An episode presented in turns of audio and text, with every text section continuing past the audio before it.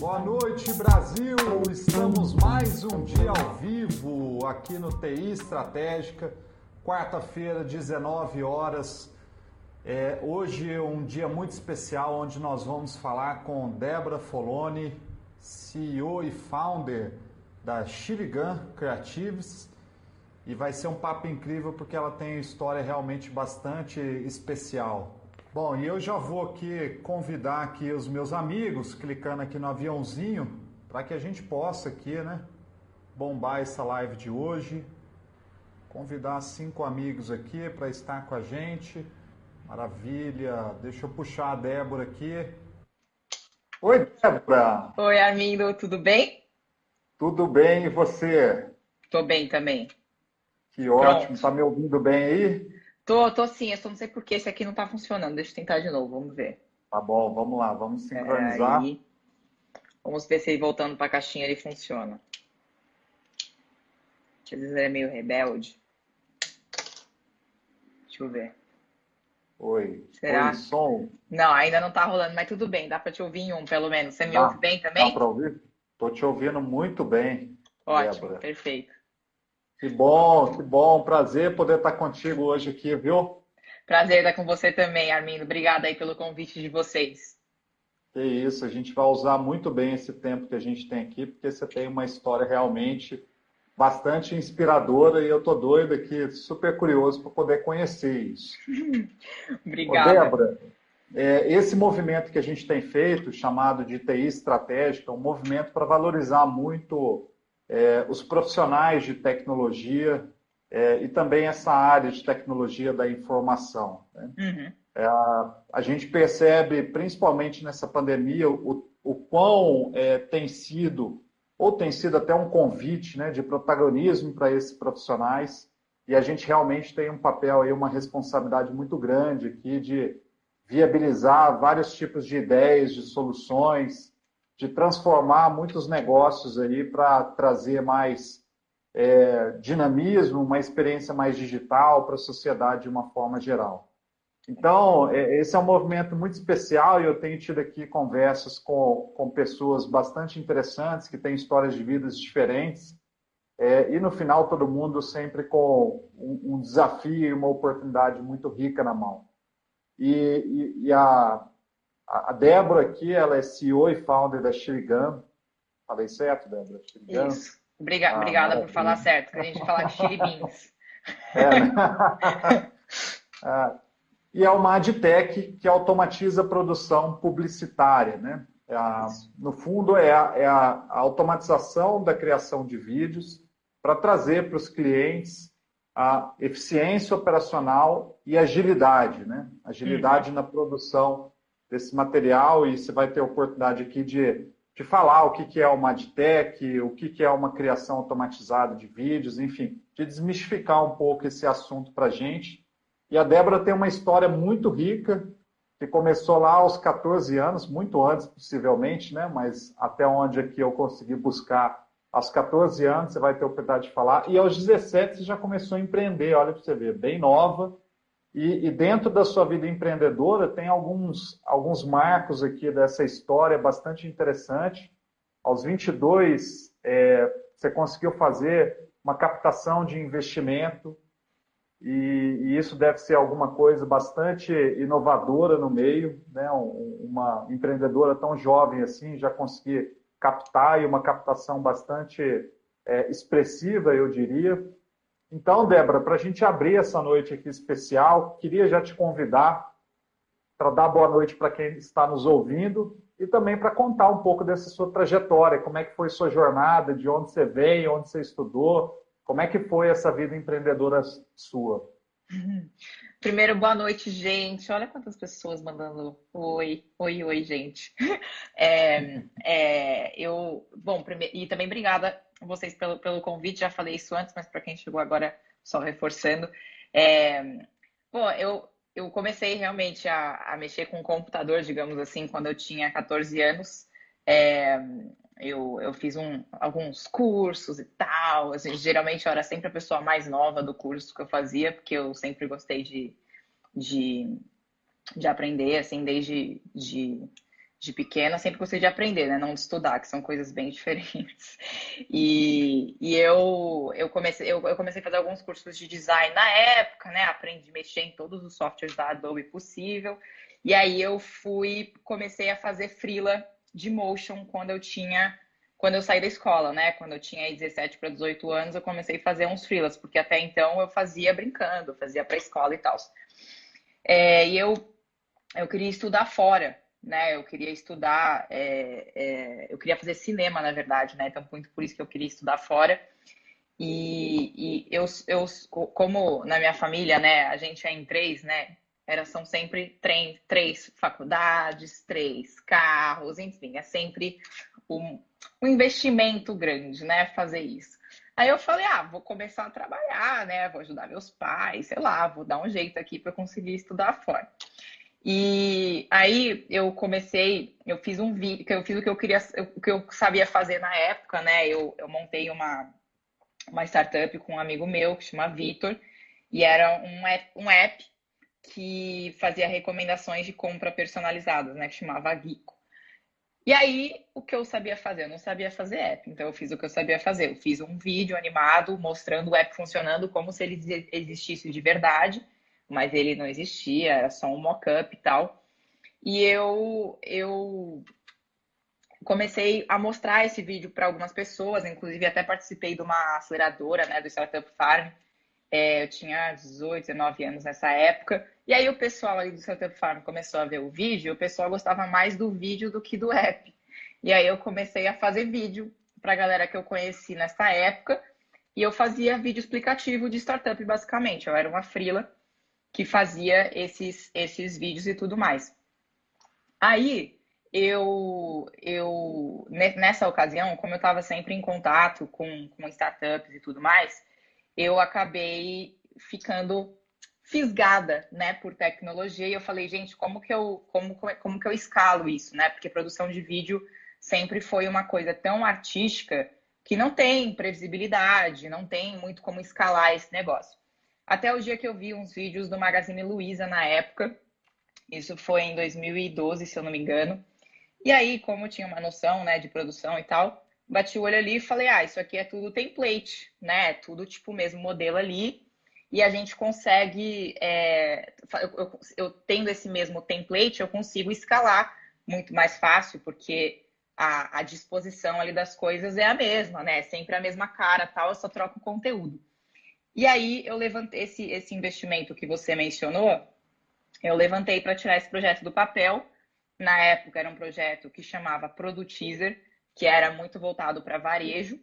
Só que eu inicialmente comecei a trabalhar com pequenos varejistas, né? E eu não consegui escalar nesse modelo.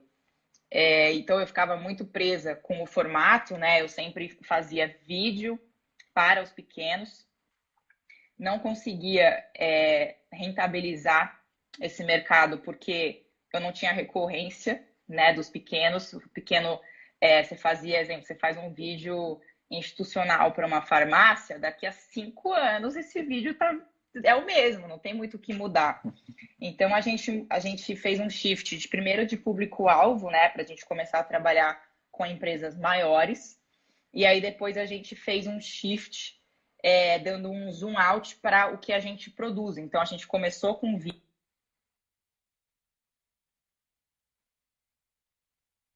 Gente, é que acabou meu limite de Instagram por hoje. É, eu, eu, eu comecei com vídeo e depois a gente ampliou para todos os tipos de peças publicitárias. É, então era Chiligan Vídeos, agora a gente é Chiligan Creatives, né? Então a gente faz automação de produção publicitária, vídeo ainda é, sem dúvida, aí o, o, o carro-chefe nosso, né? É, pelo legado e tudo mais. Mas hoje a gente faz tudo que tem pixel a gente faz. Banner, imagem, tudo ali nessa linha a gente faz. Que incrível. Incrível, muito legal. E, e a, a, Débora, saiu recentemente uma notícia sobre a Chiligan, é, falando que vocês são uma das 100 startups para serem observadas no mercado, principalmente para o olhar do investidor, né? Uhum. É, e vocês são classificados como uma AdTech. O que, que é isso? AdTech é uma empresa que faz tecnologia para o mercado de advertising, né? De, mercado publicitário, basicamente. Então, a gente entra nessa categoria e esse título que a gente recebeu, né, da Pequenas Empresas Grandes Negócios, em parceria com o Valor Econômico, para mim, sinceramente, foi até uma surpresa, que eu nem sabia que a gente estava inscrito. aí me mandaram, me mandaram a lista, aí eu falei, que legal, mas legal. Aí comecei a ler ali, aí quando eu vi dentro de marketing, eu falei, eita, colocaram a gente, que loucura! Aí eu fiquei muito feliz. Que bacana. E o que, é automação criativa? É, conta um pouco disso. É, hoje a Xiligan ela tem grandes clientes, né, como Magazine Luiza, iFood e tantas outras empresas. E qual que é o trabalho hoje que vocês fazem? Como é que vocês embarcam tecnologia nisso aí? Perfeito. Bom, Arminho, dentro de, de produção publicitária, né, você tem uma parte que ela é criação, né, e aí cá entre nós essa parte você precisa é, pensar, né? Você precisa realmente de um criativo ali, de um, de, um, de um, ser pensante ali no comando do seu Photoshop. Só que quando você vai para o digital, 80% do trabalho não é criar, é replicar, né? Então o trabalho consiste mais ou menos em tá aqui o, o, a identidade visual da campanha. Agora você vai pegar isso aqui e vai desdobrar para 32 formatos, né? E aí, depois que você desdobrar para 32 formatos, eu quero que você faça 100 variações de cada um, porque eu quero mudar, quero fazer isso aqui diferente para cada público-alvo, eu quero trocar o produto que eu estou anunciando, etc. Então, geralmente, quem faz isso? Alguém que, sei lá, o cara fez SPM, a mãe pagou 3 mil reais por mês de mensalidade durante quatro anos, e o cara sai da facu e vai fazer esse trabalho maravilhoso, né? Que eu, quando eu fazia, eu não gostava muito de fazer. Aí, a gente, é, na Chile, que todo o trabalho que ele é braçal, digamos assim, que é um trabalho que não é nobre, que não que ele não é um trabalho de criação, é um trabalho de replicação, a gente automatiza, né? Então, por exemplo, é, você quer criar anúncio para, sei lá, mil produtos da sua loja, algum ser humano vai ter que lá ficar criando esses anúncios na mão. A gente consegue fazer a automatização de todo esse processo, ou então, exemplo, você precisa recortar fundo de imagem, que é outro trabalho super braçal. A gente consegue fazer isso também. Ou então você precisa criar anúncios que vão para o Stories, que ele tem um formatinho assim, e aí você também quer criar esses mesmos anúncios para o feed, que ele tem um formatinho diferente. A gente também consegue fazer isso de uma maneira automatizada para a gente poupar tempo e entregar mais produtividade, mais agilidade para as equipes de criação. Então, de uma forma geral, automação criativa é a gente faz tudo que o designer não gosta de fazer, a gente automatiza. É basicamente isso. Que bacana. E como é que o, o, os clientes. É, eu imagino que é, o que você entrega muitas vezes impacta os clientes do seu cliente. Né? E como é que chega esse negócio na ponta para ele? E aí eu estou pegando até um gancho de um caso que você que vocês fizeram em parceria com a Take, né, para o Dia das Mães. Uhum. Como é que foi isso, essa produção aí de vídeos através de um canal, por exemplo, do WhatsApp, que é um que foi utilizado? Legal. É, bom, esse caso com a Take, né, a gente sendo uma empresa de tecnologia, a gente tem uma API. Então, nesse caso, a interação ela foi toda feita é, pelo WhatsApp, então você chamava o bot da Take no WhatsApp e ele falava: Vou te ajudar a criar um vídeo para sua mãe. Então você podia, ele falava assim: qual que é o nome da sua mãe, qual que é a sobremesa preferida que sua mãe faz, é, qual que é, por exemplo, uma lembrança que você tem com a sua mãe. Então você ia respondendo isso no bot e no fim da interação ele gerava um vídeo para você, para você poder encaminhar pelo próprio WhatsApp para sua mãe, né? Então no caso é, de. E aí vinha a economia do cara, vinha a economia da mãe e tal. Então a gente fez mais de 50 mil vídeos nessa semana de Dia das Mães, agora de maio, né? Entre segunda e domingo. E, e a gente. A gente tem esse modelo, né, que a gente chama de, de one-to-one, né, que é uma coisa mais é, personalizada de um para um, e a gente também tem é, outros tipos de anúncio que aí ele é one-to-many, né, que é quando você faz um anúncio para um grupo de pessoas, né? Até porque dentro da sede de anúncio você não consegue falar com Armindo, você consegue falar com um grupo de pessoas que tenham características parecidas com o Armindo. Ou até você conseguiria também fazer uma gambiarra e falar com vários Armindos, se você fizer uma lista customizada, mas você nunca vai conseguir falar one-to-one -one, por questão de lei geral de proteção de dados e tudo mais, você não consegue chegar nesse nível em redes de anúncio. Mas aí quando está no WhatsApp, quando você está num ambiente que você tem o canal de comunicação direto com a pessoa, aí a gente consegue chegar nesse nível de personalização. Bacana, hein? Eu imagino que a experiência, sim, deve ser aquela experiência, fala assim, caramba, o que, que é isso? Que negócio maluco, né? Produzir vídeo assim, é personalizado, é, com uma certa personalização, né? Uhum, Bem rapidinho. É legal, e a retenção é muito alta também. A retenção do, do, do vídeo acaba sendo super alta, porque, obviamente, o cara tá vendo lá o nome dele, as informações dele, então tem casos que a gente chega a mais de 90% de retenção quando o benchmark do mercado é 50% para vídeo de até um minuto, né? Então a retenção é super boa mesmo.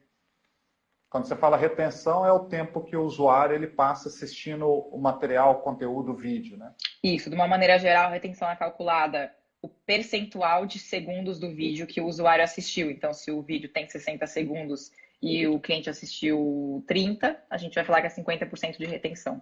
Essa aqui é a retenção, né? Legal. Ô, Débora, é, a, a, Chile ela atua no mercado é, B2B, né? É, com fazendo essa, é, é, esse papel. Como é que funciona esse trabalho que vocês fazem? Para mim, para mim deu uma voltou. congeladinha. É, para mim deu uma congeladinha aqui, mas já voltou. destravou. Eu só ouvi que você estava falando falou... de B2B e tudo mais, e aí deu uma travadinha. Isso. É, eu estava falando do B2B, você falou que atua muito no mercado de marketing, né? É de propaganda e tal. Como é que essas empresas, os seus clientes, eles te utilizam? Né? Eles utilizam mais para fazer vídeos para que eles vendam os produtos deles? Como é que é esse processo? Tem processo também que eles fazem com vocês para gerar valor para a marca? Como é que funciona esse trabalho hoje? Como é que você impacta né, a, a, o business dos seus clientes? Bom, a gente tem alguns casos de uso, né? Os principais, a gente, bom, primeiro é varejo, né? Que acho que é o mais óbvio de todos aí, que é o mercado que mais tem demanda de produção publicitária, né, de uma maneira geral.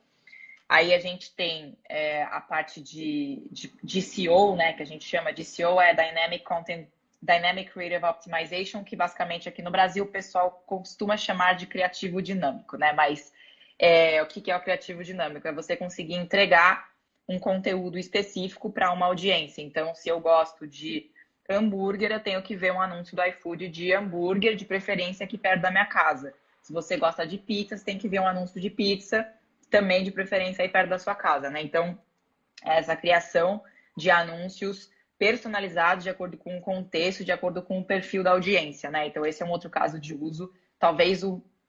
é, vou dizer aí, o varejo é o primeiro e DCO é o segundo caso mais utilizado. E a gente tem um terceiro. Eu estou deixando o CRM de fora aqui, tá? Esses vídeos personalizados, porque são projetos especiais, digamos assim, que a gente costuma fazer. É, a gente também tem um lado muito forte de trade, né? Que é o, o, o fabricante empoderando o varejo para produzir as suas próprias peças, sempre com o branding da marca. E ainda mais ou menos nessa linha, a gente tem é, trade, digamos, de venda direta. Então, quando você tem, exemplo, no setor de real estate, que você tem o corretor, a gente faz muito, muita coisa para Loft, para Lopes também, de, de peça para o corretor. Então, se você está vendendo um imóvel, vem assim, compra com o Armindo. É, assim como a gente poderia fazer isso, por exemplo, para um setor de beauty, né, de, de beleza e tudo mais, que tem as vendedoras, o conceito é mais ou menos o mesmo, com a vantagem que a coisa sai toda ali com a carinha né, da, da marca e que o vendedor da ponta consegue customizar a peça é, com as suas próprias informações.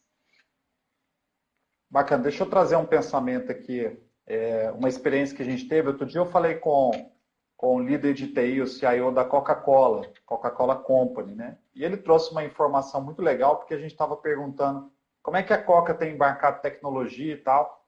É, e ele falou o seguinte: é, quando a gente está numa rede social, principalmente Facebook, o Insta, e alguém digita lá, ah, eu estou com fome, possivelmente essa pessoa ela vai ser prospectada pela Coca-Cola com voucher de desconto e tal. É, um caso como esse, como é que, ó, trazendo desafio aqui, viu, Débora? Como é que a, a, a Chile ela interage numa demanda como essa e que experiência que ela gera ali para o consumidor? Olha, quando tem esse contexto, né, digamos assim, onde o usuário, ele, ele onde, onde parece que o negócio está ouvindo o que o usuário fala, né? Eu sempre falo, quando eu quero viajar, eu falo alto, assim, que aí o Instagram ouve e começa a me oferecer desconto. Mas eu, a gente consegue criar, fazer os anúncios de acordo com o contexto. Então, exemplo, ah, esse é o, o vamos supor que esse seja o contexto, estou com fome. Aí o anúncio que vai pro cara é: tá com fome? Arrasta para cima, pede um iFood, pede uma Coca-Cola, sei lá o que tu vai mandar ali para ele. Mas a gente consegue fazer o anúncio super relevante ali para a audiência, né? E o que a gente sempre fala é que você imaginando que aí a pessoa tá scrollando o feed eternamente, né? Tem muita coisa ali que ela tá que ela tá vendo, né? Você primeiro precisa chamar a atenção da audiência, então você precisa fazer um anúncio que seja visual, visualmente impactante, né? Na prática, isso significa não faça um anúncio com fundo branco, que é o fundo do Instagram, ou no meu caso, que eu uso preto, usa uma cor que chama atenção, usa vídeo, que é uma coisa que chama muita atenção também, porque ele se mexe. Depois que ele parou para olhar o teu anúncio, ele tem que ser relevante para você, porque ah, é um anúncio super chamativo, mas aí tá me vendendo um, um hambúrguer e eu gosto de treinar tal, eu não vou comer hambúrguer, me ofereceram uma coisa errada provavelmente eu vou passar reto. Então, depois que você chama atenção, você tem que entregar um conteúdo relevante para aquele cara, para aí sim você fazer o gancho para ação. Então, ele tem que ser chamativo, tem que ser relevante e ele tem que ser acionável. Né? Depois que se você conseguiu esses três, esses três é, pontos aí, aí grandes chances dele clicar e converter no teu anúncio.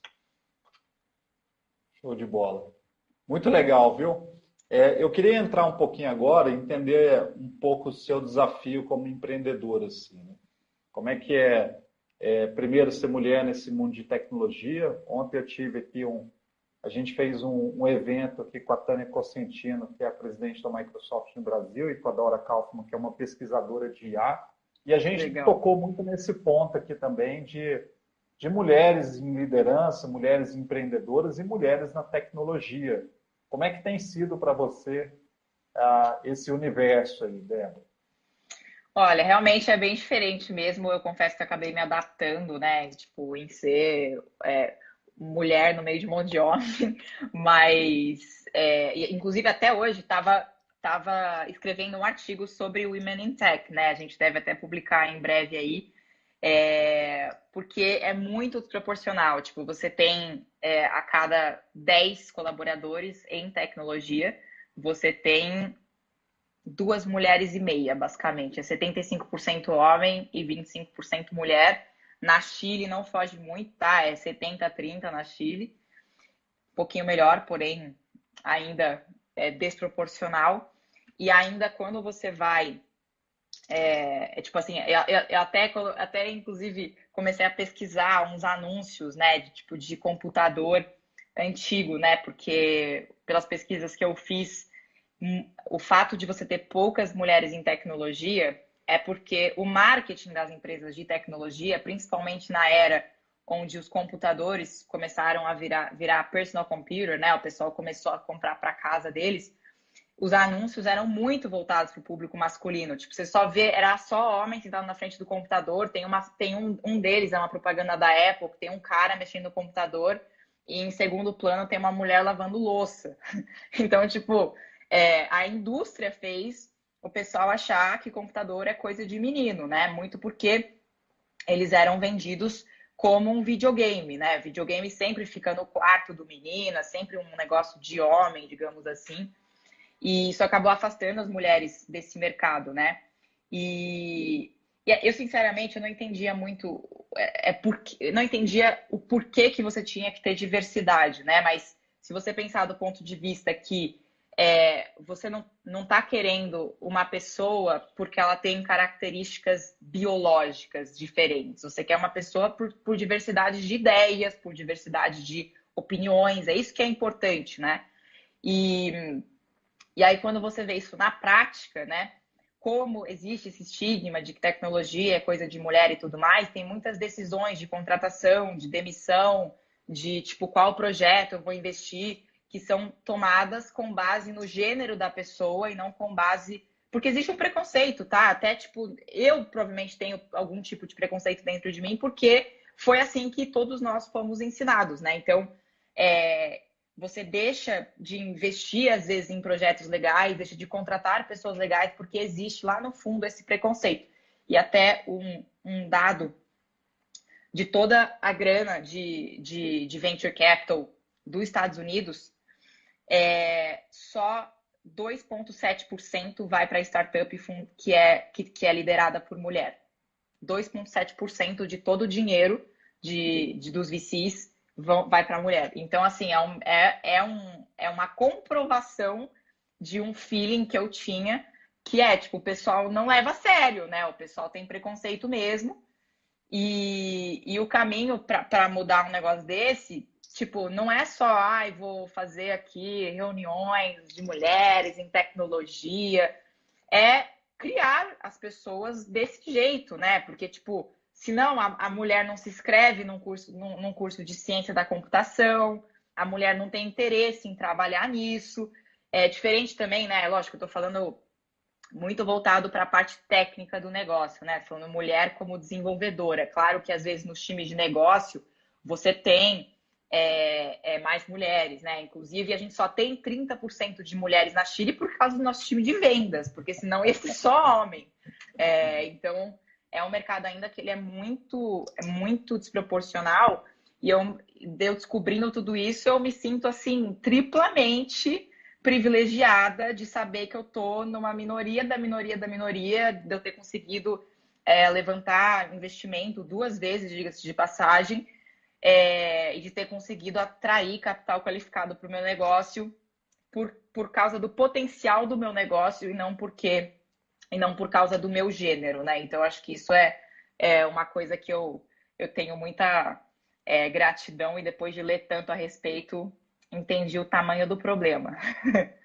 É isso, até uma dúvida que eu tinha, né? Como você passou por rodadas de investimento e foi buscar isso, né? Como é Sim. que foi a sua experiência com isso? É, você acabou respondendo aí um pouquinho, mas é, para você chegar numa rodada e receber ali a, a oferta, você rala pra caramba, né? Você passa por diversas rodadas ali que não dão em nada. Até vi um post seu do, da captação recente que você fez, foram mais de 90 rodadas até conseguir fechar com alguém, né? É, a gente, antes da, dessa rodada, eu fiz uma rodada em 2018, é, porque essa aqui, apesar de ter sido anunciada agora, a gente começou no fim de 2019, não foi que eu comecei agora no meio da pandemia, né? Já estava rolando. Mas eu já tentei captar antes, na ocasião eu não tinha o Léo, né, que é, que é o meu co-founder hoje, e eu não cheguei nem perto de levantar dinheiro, tá? Sinceramente, é, eu não posso, é, não, não vou falar, ah, foi porque é preconceito, é porque tava ruim mesmo o nosso pitch, sinceramente, fazendo uma análise aqui, a gente evoluiu muito de um ano para o outro, mas a gente suou a camisa ali para conseguir levantar dinheiro. No, em 2018 não deu muito certo, mas depois a gente ajustou algumas coisas. É, conseguimos também, mais importante do que, do que qualquer coisa, você ter tração no seu negócio, né? Tipo, não adianta, o cara não vai investir em você porque, ah, ela é mulher, vou investir nela, ou ele é homem, vou investir nele.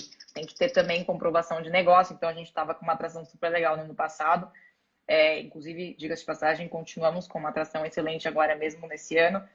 É, e, e, obviamente, isso acabou fazendo bastante diferença na hora de, de, levantar dinheiro, né? É a história que você conta. Tipo, quando você tem uma história boa, todo mundo quer comprar essa história com você. Legal. Eu tenho uma curiosidade sobre isso para entender assim, por que, que você foi levantar capital para tracionar seu negócio. Há uma discussão muito forte em relação a isso também, né? De Sim. você de você alavancar o negócio com o próprio giro dele e você buscar recurso, porque o recurso ele te traz também um, um ônus associado, um bônus e um ônus, né? Sim, com certeza, Armindo. Acho que, é, não sei se, se, se você leu algum artigo sobre, eles chamam, tem os unicórnios, depois eles começaram a falar que tem os camelos, né? Os camelos são aqueles geradores de caixa e os unicórnios é aquele que você vai queimando, queimando, queimando até não poder mais. É, assim, eu, eu tinha um pouco de preconceito, sim. É, inclusive, no ano passado, a gente deu um lucro bem razoável, né? É, e aí, um pouco perto do fim do ano, a gente já tava pensando, ó, pegar o dinheiro, vou, pô, fazer o quê? Vou comprar umas brusinhas, não, zoeira. Já tava pensando, já, já tava pensando, né? Botar no bolso, tal, tal, tal. Aí o Léo, né, que, que é o meu co-founder, o Léo ele é co-founder da Móvel também, então ele tem uma cabeça muito de tipo, vamos construir a parada monstruosa, tal, tal, tal, e eu sou muito grata a ele por isso, por ele ter é, pegado uma, pegado a a minha cabeça ali que estava pensando pequeno e falou: minha filha, a gente pode construir um negócio muito grande. Você não devia estar tá gerando caixa, devia estar tá queimando caixa. Vamos no mercado, vamos é, é, pegar dinheiro, vamos crescer rápido, porque o negócio é bom, a gente está tracionando e é questão de tempo até a gente ter, até surgir 10 empresas iguais à nossa, né? Tipo, não, não tem antes, enquanto você não acerta o modelo. Você acertou o modelo, começou a surgir. Esse ano mesmo já me mandaram duas aqui no Brasil é, que, que começaram a fazer algo parecido aqui com a gente. Então, a gente, o, a nossa a, a, tese né, principal aí do nosso do, do, do, fundraising que a gente fez agora recentemente, principalmente é, é, a gente tem a primeira parte ali que a gente chama de product market fit, né, que você tem uma oferta e um produto que se encaixa com as necessidades do mercado. E quando a gente fala de B2B, não é só investir mais dinheiro em aquisição de cliente, é você encontrar o seu go-to-market fit primeiro, né? Quando você tem um negócio B2C, vamos pegar aqui um exemplo, um app de, de, de transporte, um Uber da vida. O seu, quando você, tá, você começou pequeno, você já tem noção quanto é o seu CAC, você já tem noção mais ou menos dessas suas métricas principais, então, a tese do seu investimento é: vou, vou botar muito dinheiro agora para eu crescer de forma acelerada. Quando você é B2B, é muito comum que as vendas iniciais dependam dos founders, que era, que era muito o nosso caso, né? E você não escala venda com founder, porque são as duas pessoas, no meu caso, né? São dois. É as duas pessoas mais caras da empresa e é muito na base do relacionamento. O relacionamento, ele acaba uma hora, não é infinito, né? Então, você não pode depender do fundador para você construir um negócio escalável. E isso não está escrito nos livros, né? Quando você vai ler, você fala, ah, eu vou copiar o modelo de growth hacking. Não funciona, entende? Então, é, a gente... A tese do investimento é go-to-market fit. Como que a gente cria um modelo de geração de receita que seja previsível lucrativo e escalável sem depender dos fundadores, porque senão eu não posso nem tirar férias, né? tirei férias, a empresa não vende, isso não pode acontecer. Então, a gente levantou dinheiro para isso. Boa parte do investimento ele está sendo alocado para isso, inclusive a gente já contratou uma galera para o nosso time de vendas. E agora a gente, além né, dessa parte, obviamente, de vendas, é caminhar é, isso com a evolução da nossa solução para que a gente consiga é, entregar uma solução cada vez mais completa para o mercado, automatizando cada vez mais tarefas é, que sejam que estejam travestidas de criação, mas que na verdade sejam replicação. Então, acho que a tese principal aí é isso: é go-to-market, investimento em tecnologia. Legal demais. E agora que você estruturou um modelo, né? Existe um modelo de negócio que ele é factível, ele é atraente, e aí você já começa a ver outros concorrentes também vindo. Como é que você continua se diferenciando e criando um novo modelo de negócio todos os dias, né? Bom, acho que principalmente é, eu estou sempre muito atenta é, a coisas que eu trago muito lá de fora, né? Então, sempre trazendo essas novidades, sempre sendo os primeiros aí a trazer essas novidades para o Brasil. A gente é a primeira solução de automação criativa do Brasil. E a gente, sempre que a gente consegue trazer mais tecnologia para dentro do processo a gente traz. Então, um exemplo prático, a gente tinha um cliente que tinha que é, cortar arquivo na mão, né? Cortar ali, fazer o, o, o, o crop do arquivo na mão para ele conseguir escalar a produção dele. e a gente colocou isso agora em setembro de forma automatizada. Então, o cara ele consegue fazer esse trabalho de forma automática, porque o nosso modelo, né, a gente tem um modelo, um template aqui, né, de, de vídeo, de imagem, de banner, e nesse template você consegue variar algumas informações, o título, o nome do produto, a foto do produto. Geralmente, os, os concorrentes que nascem, eles nascem muito presos a esse modelo. Mas como a gente tem esse leque de automação criativa, existem muitas coisas que a gente consegue colocar no meio que foge desse modelo tradicional, mas que ainda assim entregam o nosso core, que é automatizar a criação. Né? Então, isso foi um exemplo prático de, de uma coisa que a gente colocou aí, que é um diferencial e que nenhum concorrente nosso tem. Eu sei que parece besteira, mas dá um super de um trabalho para todo mundo que, que faz isso na mão. E Besteira gente... depois de estar tá pronto, né? É... Para construir, né? não é nada é. bobo. E além de tudo, a gente é uma empresa de tecnologia, né? Então, tipo, muitas das empresas que eu vejo, elas são criadas por é, equipes de produção, né? Então, tipo, qual que é o problema disso? O problema é que às vezes você não tem escala. Então, por exemplo, a gente já chegou a fechar 300 mil filmes em um dia. Eu só consigo fazer isso porque a gente tem uma infraestrutura completamente escalável e eu consigo ligar e desligar a máquina quando eu quiser. Outra coisa, porque consegui fazer isso? Porque a gente tem uma API, né? Geralmente, quando o cara ele faz um negócio é, muito caseiro, digamos assim, você não tem uma API preparada para você se conectar a outras soluções. Você pode até poder montar uma API, mas o cara às vezes nem sabe o que é isso, sinceramente. Então, esse é um, uma outra vantagem que a gente tem, porque a gente consegue, exemplo, esse projeto da Take, que ele é muito legal mesmo. Se a gente não tivesse uma API, ele não existiria. Se a gente não tivesse escala, a gente não existiria. Tipo, a gente chegou a gerar 12 mil. Teve um dos dias lá, que foi o sábado, antes do Dia das Mães, que a gente gerou 12 mil vídeos. Se eu não tivesse máquina ligando e desligando sozinha, era impossível entregar essa quantidade de arquivos em um dia, né? Então, acho que os principais pontos são esses. Bacana demais. Eu tenho algumas perguntas aqui para você, já vou adiantá-las a Amanda Ramalho. Débora, como que a aceleração da digitalização das empresas, promovido pela pandemia do Covid-19, transformou o seu negócio? Quais adaptações você teve que fazer para surfar na onda da mudança? Legal.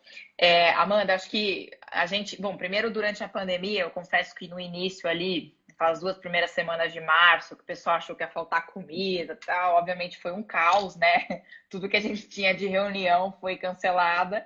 Mas logo depois que o pessoal percebeu que não ia demorar 10 dias para a gente voltar para casa, eu também achei, confesso que eu falei, nossa, vai ser legal, né? Uns 10 dias em casa, poder me concentrar. É, eu, eu me arrependi de ter, de ter comemorado isso. Mas é, logo depois o pessoal começou a buscar a solução porque eles viram que não era tipo, ah, eu vou esperar passar e aí tá tranquilo. Eles perceberam que eles iam ter que se adaptar àquilo. Então, nessa hora, que aí foi, vamos colocar aí, abril, mais ou menos é, a partir de abril, a gente teve, bom, nosso deal flow cresceu 300%, né, nesse período. E a gente, agora, mais por fim, a gente estava ainda conseguindo bater todas as nossas metas, né, mesmo durante esse período. Porque é fato, né? O pessoal tava, tava estourando bastante, mas se não fosse uma solução, exemplo, você é um varejista completamente offline, você precisa vender online, você está vendendo plataforma de e-commerce. Isso é óbvio, o cara precisa na hora. Como o nosso, às vezes é um produto que ele é, ele é muito importante, mas às vezes ele não é aquela dor mais latente do cara. Não necessariamente a gente fechou muitas coisas em abril, mas agora esse esse terceiro quarto a gente está mais ou menos 20% acima da meta, e agora em setembro a gente deve fechar o quarter entre 20% e 40% acima da nossa meta. Então, tá sendo, tá, deu uma bela de uma aquecida, porque é, o pessoal, enfim, o pessoal que estava postergando ir para o digital, o cara, o cara conseguiu, enfim, teve que ir para o digital, né? Até vi um negócio que você deve ter visto também, Armindo, que eles falaram assim, quem foi o responsável pela transformação digital na sua empresa? O CEO o CTO ou Covid-19. eu achei muito bom, porque foi exatamente isso. O pessoal ficava postergando, tipo, demo... ah, o projeto de transformação digital vai demorar um ano para fazer, os caras fizeram em, tipo, um mês. Então, para a gente deu uma bela de uma ajuda, com certeza. Muito legal. Eu tenho uma outra pergunta aqui da Ana Clara. É, Débora, durante algum tempo você fez diversas funções simultâneas na Chile. Ela está doida para saber disso aqui. Ó. Hoje você tem uma equipe maior e passou o bastão de algumas funções. Como é que foi esse processo? Essa é boa. Legal. É, realmente, assim, no começo eu fazia tudo, né? Você ligava para mim, você falava assim, ah, eu quero falar financeiro. Eu falava assim, opa, financeiro falando, tudo bom? Aí eu fazia roteiro, fazia design, fazia animação, fazia tudo que você imaginar, cobrava, metia nota. Por um lado é bom, né? Porque você acaba é, sabendo de tudo, né? Tipo, então, no dia, o dia que você vai delegar e o cara vai te falar assim, ó, oh, eu vou te entregar esse esse, sei lá, esse vídeo aqui daqui a uma semana, você fala, você tá de sacanagem, esse negócio aqui eu fazia em um dia. Não pode ser que você vai demorar uma semana. Então, a, por um lado é bom, né? Mas por outro me atrapalhou um pouco, porque no início era muito centralizadora. Então, o que me fez mudar completamente isso foi trabalhar com tecnologia, que apesar de eu ser uma pessoa abusada, né? Eu, assim, principalmente no início. Hoje eu manjo pouco. Se eu falo com meu CTO, eu fico assim, Jesus. Mas na época eu não manjava nada. Então foi uma época que eu falei, meu, ou eu confio nessa pessoa, ou tô ferrada, não vou conseguir trabalhar. Então foi, é, por, um, por um lado, atrapalha, né? Essa coisa de você querer centralizar as coisas, mas depois de cinco anos aí trabalhando com outras pessoas, você aprende a confiar e tudo mais. E aí você eu, eu assim, eu, eu como apesar eu, eu estudei é, global management, né, mas eu até hoje não me formei e eu confesso que a maior parte dos meus aprendizados foi na raça ou lendo livros depois de, de, de, na, no dia a dia e tudo mais, né? Então eu percebo o, o que o grande desafio, né, dos líderes é você conseguir é, passar, porque delegar não é falar, ô fulano, faz não sei o que. Isso daí, tipo, sinceramente, não é um WhatsApp que resolve tua vida, né? Mas é você conseguir munir a pessoa das informações corretas para ela fazer um bom trabalho, porque senão ela vai mandar um negócio para você e você vai querer refazer tudo, né? Isso não é delegar. E, sinceramente, a pessoa vai ficar puta, porque vai olhar e vai falar, então, não aproveitou nada do que eu fiz.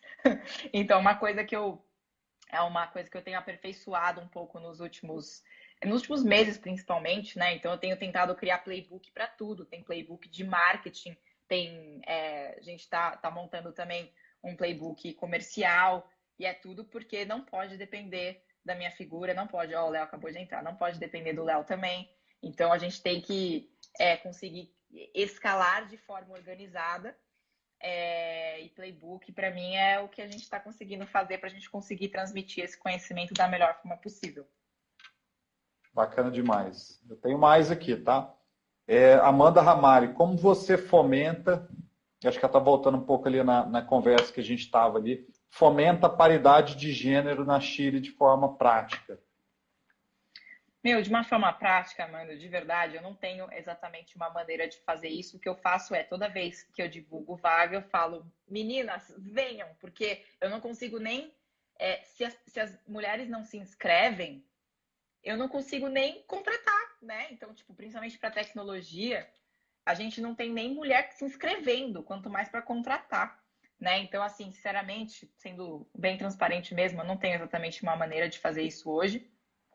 O que eu faço é, com a minha figura, né, sendo eu uma mulher no mercado de tecnologia, eu tento usar a minha imagem para incentivar as mulheres a virem trabalhar com a gente. Mas não é, não é porque não é só eu fazer um post lá que resolve minha vida, mas a gente tenta, né?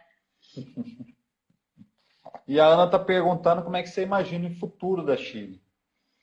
Olha, a gente, é, principalmente agora, Armindo, a gente não foge aí das tendências de mercado, então a gente tá, tem pesquisado muito e como que a gente pode trazer a inteligência, inteligência artificial para automatizar os processos de produção publicitária, é, tornando tudo isso que a gente faz hoje de uma forma mais inteligente, né? Então, é, desde como que a gente consegue diagramar peças automaticamente, sem a necessidade de você ter um, um designer lá fazendo esse trabalho, que é muito chato, até a gente conseguir analisar atributos desses anúncios responsáveis pela performance do ponto de vista criativo. Então, tipo, É, ah, se eu colocar, exemplo, quando eu quero fazer um anúncio voltado para clique, né, para você ter mais clique no anúncio, eu tenho que colocar o fundo vermelho, porque eu sei que quando eu coloco o fundo vermelho, ele atrai mais clique. Então, quando você faz anúncio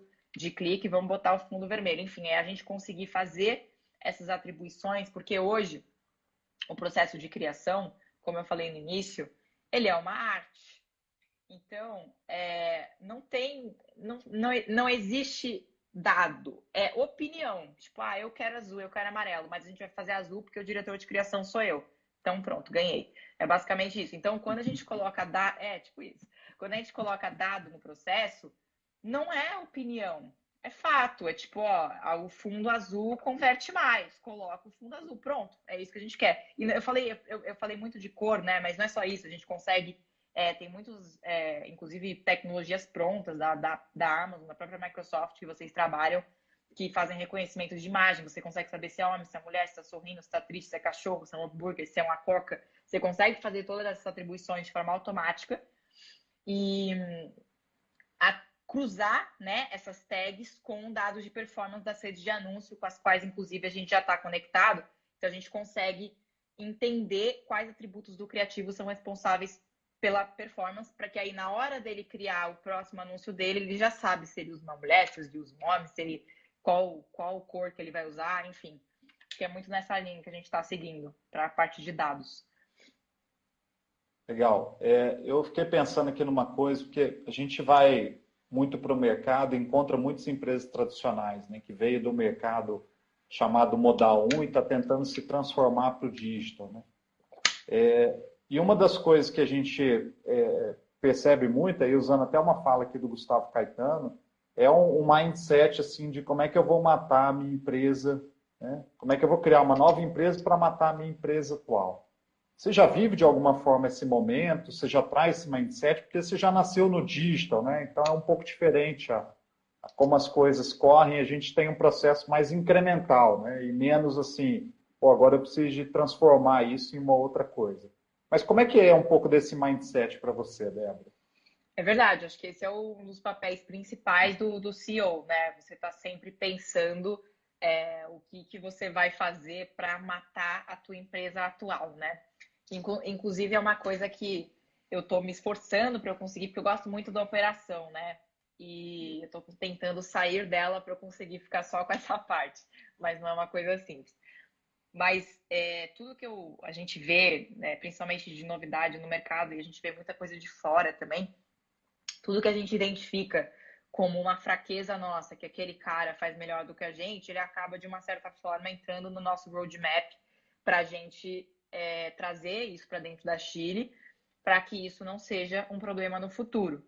Né? Claro que, é como você falou, né? Claro que é, quando você está no digital, as mudanças são muito mais suaves, né? Não é que você vai ter que fazer uma disrupção absurda tal para você conseguir, né, keep up aí com, com, com o negócio, mas a gente sempre tenta trazer isso de. É eu sempre falo, eu falo, nada se cria, tudo se copia, tudo que eu consigo pegar de, de coisa lá fora que eu vejo que está dando muito certo, mas geralmente o cara não tem entrada no Brasil, a gente já se antecipa, já coloca isso no nosso roadmap, porque quando o cara vier para cá, ele vai ter um problema, que é a gente. Eu falo, eita, não, não dá, esses caras já estão fazendo. Mas acho que de uma forma, de uma forma geral é isso. Bacana demais. A Ana mandou uma aqui. É... Não tem igual você no Brasil, Débora. E por falar nisso, você tem planos de levar a Chile para o exterior? Você pensa nessa internacionalização? Como é que você vê explorar mais o mercado nacional ou ir para fora? Com certeza, a gente, dois, hoje, né, claro. a, gente, a gente já tem alguns clientes na América Latina, né? É, não temos operação né, na América Latina, mas a gente atende aqui muito por causa do time zone, porque a gente tem pessoas na Chile que falam espanhol e tal. Então a gente atende já, tipo, próprio RAP, por exemplo, a gente atende eles na Costa Rica, no México e na Colômbia e aqui no Brasil também. Então, é, a gente já tem isso. E agora, em 2000, 2020, sinceramente, a gente vai ficar por aqui mesmo, mas a partir de 2021, com certeza, a gente tem planos tanto para é, expandir a operação real mesmo aqui para é, a América Latina e também Europa, né? Estados Unidos ainda sem muita, sem muita ideia de curto prazo, mas Europa, Emirados Árabes, que eles falam que é a EMEA, né? Então, é, Europa, Emirados Árabes e agora aqui, América Latina, com certeza, a partir de 2021, eu e o Léo devemos entrar no avião e fazer algumas viagens. com certeza. Legal demais, Débora. Bom, estamos chegando ao fim do nosso bate-papo. Bate-papo incrível, conhecer um pouquinho mais da realidade, do que é o Madtech, da Débora. De novo, você tem uma história muito legal, uma história de uma empreendedora que começou muito jovem, né? A, a testar, a errar, a fazer a coisa acontecer. Eu fiquei muito feliz de, de poder ler e aqui ouvir a sua história. E quero te agradecer. Um beijo grande para você, viu, Débora? Suas palavras finais, se você quiser despedir aí também. Obrigada, Armindo. Não, adorei, achei que foi muito legal. Foi a minha primeira live, fiquei até emocionada aqui, até passei perfume para falar com você. e foi muito legal, foi muito legal. Eu, eu achei até que, pô, ficou, ficou uma galera do começo ao fim, fiquei, fiquei feliz também. E, e, foi muito legal, me senti assim, porra, muito importante agora. Você entrevistou a, a, a CEO da Microsoft ontem. Eu vi que vocês vai falar com o Gustavo Caetano também. Vocês estão com, com uma galera super legal aí que vocês estão fazendo essa dinâmica. Vou acompanhar as próximas também.